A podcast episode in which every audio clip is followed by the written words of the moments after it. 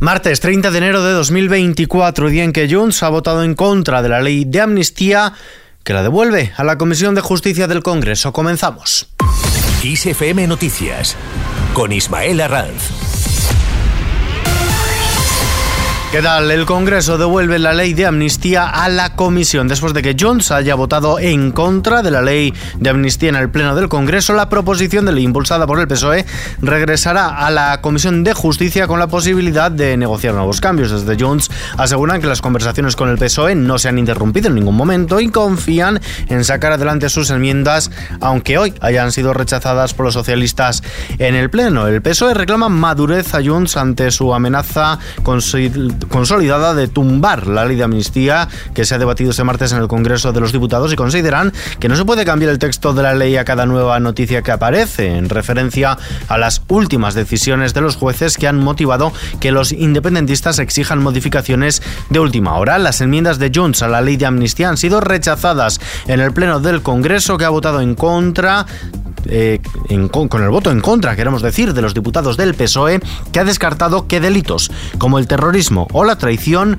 queden cubiertos por esa medida de gracia. Y es que los de Puigdemont dicen que no pueden votar a favor de la ley de amnistía si no da garantías a los investigados por terrorismo y la traición en los casos de Tsunami y Volhov.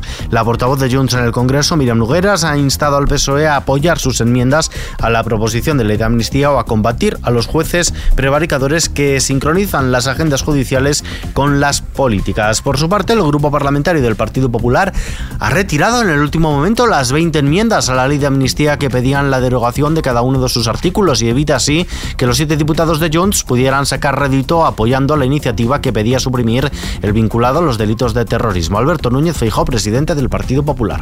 Miren, esta ley es infame desde el minuto uno. Pero cada día, hasta llegar a hoy, la han convertido en una obscenidad mayor enmienda a enmienda, esta ley ya es la matriosca rusa se añadirán las capas que hagan falta, pero ya la matriosca rusa ha entrado en el Congreso de los Diputados. El líder del Partido Popular, Alberto Núñez Feijóo, ha anticipado que la ley de amnistía puede ir más lejos e incluir la alta traición porque esta norma depende de esta norma depende la legislatura y volveremos, dice, a ver ministros comiéndose sus palabras y el presidente del gobierno, Pedro Sánchez, saltando la comba con sus líneas rojas. Desde Cataluña, el gobierno espera que se apruebe la amnistía. La portavoz del gobierno, Patricia Playa se ha mostrado confiada en que la ley de amnistía se pueda aprobar hoy en el debate del Congreso de los Diputados, algo que, como decimos, no ha ocurrido. En este sentido, el presidente de la Generalitat, Per Aragonés, sostiene que el texto es robusto y defiende la necesidad de que se apruebe cuanto antes. Además, en el Parlamento, los grupos de Esquerra, Junts, la CUP y los comunes han registrado la propuesta de creación de un grupo de trabajo que funcione como observatorio sobre la aplicación de esta ley. Este observatorio se creará en el marco de la la Comisión de Asuntos Institucionales del Parlamento y tendrá como objetivo la verificación sobre la aplicación de la nueva ley que se apruebe en el Congreso de los Diputados. Mientras tanto, el Gobierno ha insistido en el compromiso del Ejecutivo con esta ley de amnistía. Pilar Alegría, portavoz del Gobierno. El firme compromiso del Gobierno de España con la ley de amnistía. Permítanme recordarles nuestro firme compromiso, porque estamos convencidos que es una ley que garantiza la convivencia en Cataluña y también la convivencia de Cataluña con España. Y para ello lo verdaderamente importante es que se garantice la seguridad jurídica y la constitucionalidad de la amnistía y por eso se hace esta ley. Y a partir de ahí saben que es una ley que está en su trámite parlamentario y por tanto máximo respeto también al poder legislativo. Y le corresponde como es habitual ahora mismo a los grupos parlamentarios, en su caso, trasladar la posición de voto sobre esta ley. Por otro lado, el Gobierno defiende la urgencia de renovar el Poder Judicial. En vísperas de la reunión con el Partido Popular en Bruselas para abordar el bloqueo del Consejo General del Poder Judicial con mediación de la Comisión Europea, la portavoz del Gobierno, Pilar Alegría, ha recordado que el primer y fundamental paso es renovar ese órgano para después estudiar cambios en el sistema de elección. El Gobierno acude a la cita con la esperanza de que se cumpla el mandato constitucional de renovar el Consejo General del Poder Judicial, que según recuerda ha superado ya los cinco años en funciones el Partido Popular querría imponer un nuevo cambio, un nuevo sistema de elección, pero para ello tendría que tener los votos en el Congreso de los Diputados. no los tiene. Yo creo que aquí lo verdaderamente importante, lo urgente, lo necesario es devolver la institucionalidad y la normalidad al Consejo General del Poder Judicial, que llevamos cinco años con el mandato caducado.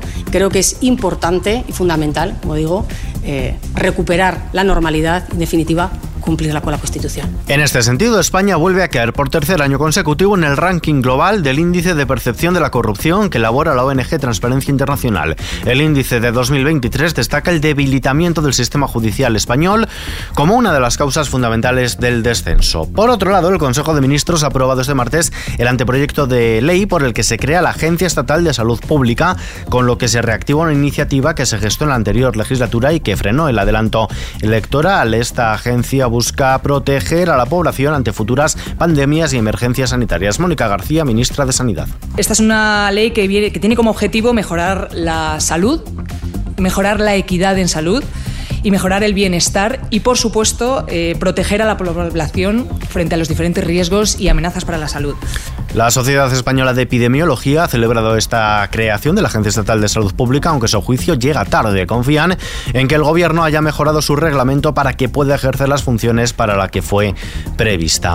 Nos vamos ahora hasta Ferraz, una noticia que acabamos de conocer. La ministra de Ciencia y Universidades, Diana Murant, liderará a los socialistas valencianos tras el acuerdo con los otros dos candidatos, un acuerdo auspiciado por Ferraz para evitar las primarias. De este modo, la ministra de Ciencia sucederá a Chimo Puig al frente de la Secretaría General del PSPV PSOE y se compromete a integrar a Alejandro Soler y a Carlos Fernández Bielsa en la Ejecutiva en un pacto alcanzado con la intervención del secretario de Organización de los Socialistas, Santos Cerdán, que aborda de este modo las primarias en los socialistas valencianos. Cambiamos de asunto. El sector agrario español convoca movilizaciones. Las organizaciones agrarias Asaja, COAG y UPA han anunciado un calendario de movilizaciones en todo el país para pedir cambios en las políticas de la Unión Europea, un plan de choque por parte del gobierno español y actuaciones también de las comunidades autónomas frente a la crisis que vive el sector primario, el campo. Las tres organizaciones llevarán a cabo estas protestas en línea con las que están llevando a cabo los productores de otros países de la Unión Europea. Aunque aún no hay fechas, los primeros actos de protesta se desarrollarán a escala regional en las próximas semanas. Datos económicos de la jornada. La economía española creció un 2,5% en 2023. Es una décima más de lo esperado por el gobierno tras anotarse en el último cuarto del año un repunte trimestral del 0,6%, son dos décimas más que en el trimestre anterior y su mayor alza trimestral desde el segundo trimestre de 2022, según el avance de datos de contabilidad nacional publicado hoy por el Instituto Nacional de Estadística, que por otro lado ha publicado también los datos del IPC. Subió un 0,1% en enero en relación al mes anterior y elevó tres décimas su tasa interanual hasta el 3,4% debido al encarecimiento de la electricidad y el Fondo Monetario Internacional ha bajado dos décimas las estimaciones de crecimiento de España para este 2024. La sitúa en el 1,5%, aunque el país seguirá siendo la economía más sólida de la eurozona que crecerá solo el 0,9%.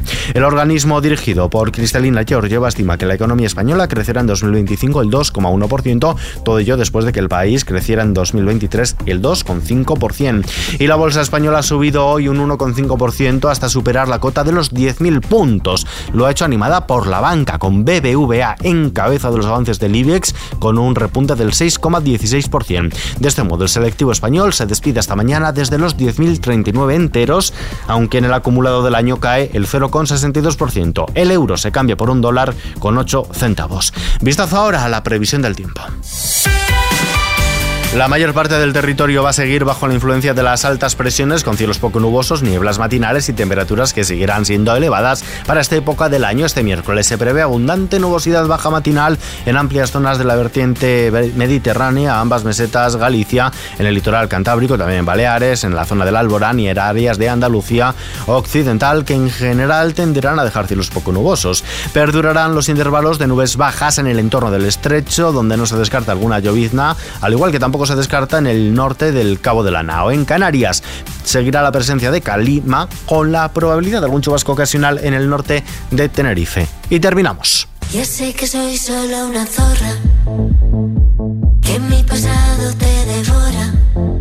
Benidorm Fest 2024 arranca esta noche con la competición oficial, con la celebración de su primera semifinal que contará con nombres familiares para el gran público como Angie Fernández o Miss Cafeína y otros más anónimos, pero con opciones de triunfo como Sofía Coy o Nebulosa, como en los dos años anteriores. El Palau de Sports Lilla de Benidorm en Alicante acogerá esta ronda preliminar en la que solo la mitad de sus ocho participantes conseguirá el pase a la final que tendrá lugar el próximo sábado 3 de febrero para elegir al representante de España en Eurovisión 2024. Leric abre la semifinal con Astronauta, canción que conjuga sus influencias latinas y urbanas con la música de baile con sello sueco a y le seguirá Techo de Menos del joven vasco Noam, pop rock romántico con base en la revitalización punk de los años 2000 y la discotequera Here to Stay de la barcelonesa Sofía Coy, cuya letra viene firmada en parte por Nacho Canut, 50% de Fangoria. Mantra, la formación en la que se embarcó Carlos Marco tras la disolución de Aurin, presenta uno de los temas más pop y nochenteros de Benidorm Fest, Me vas a ver, Miss Cafeína, uno de los nombres habituales de la cabecera de festivales nacionales, postulará Bla Bla Bla. Le seguirá otro joven debutante, el madrileño Quique Niza, con la catártica balada Prisionero, y la actriz y cantante Angie Fernández, conocida por series como Física y Química, con Sé quién soy. El cierre correrá a cargo del dúo alicantino Nebulosa, que también apelará al pop de sintetizadores para entonar esta divertida zorra que estamos escuchando. Y esa zorra que tanto temía se fue empoderando y ahora es una zorra de. Con esta noticia nos despedimos por hoy, pero la información continúa fiel a su cita cada hora en los boletines de Kiss FM y ampliada aquí en nuestro podcast Kiss FM Noticias. Hoy con Víctor Álvarez en la realización. Un saludo de Ismael Arranz. Hasta mañana. Yo soy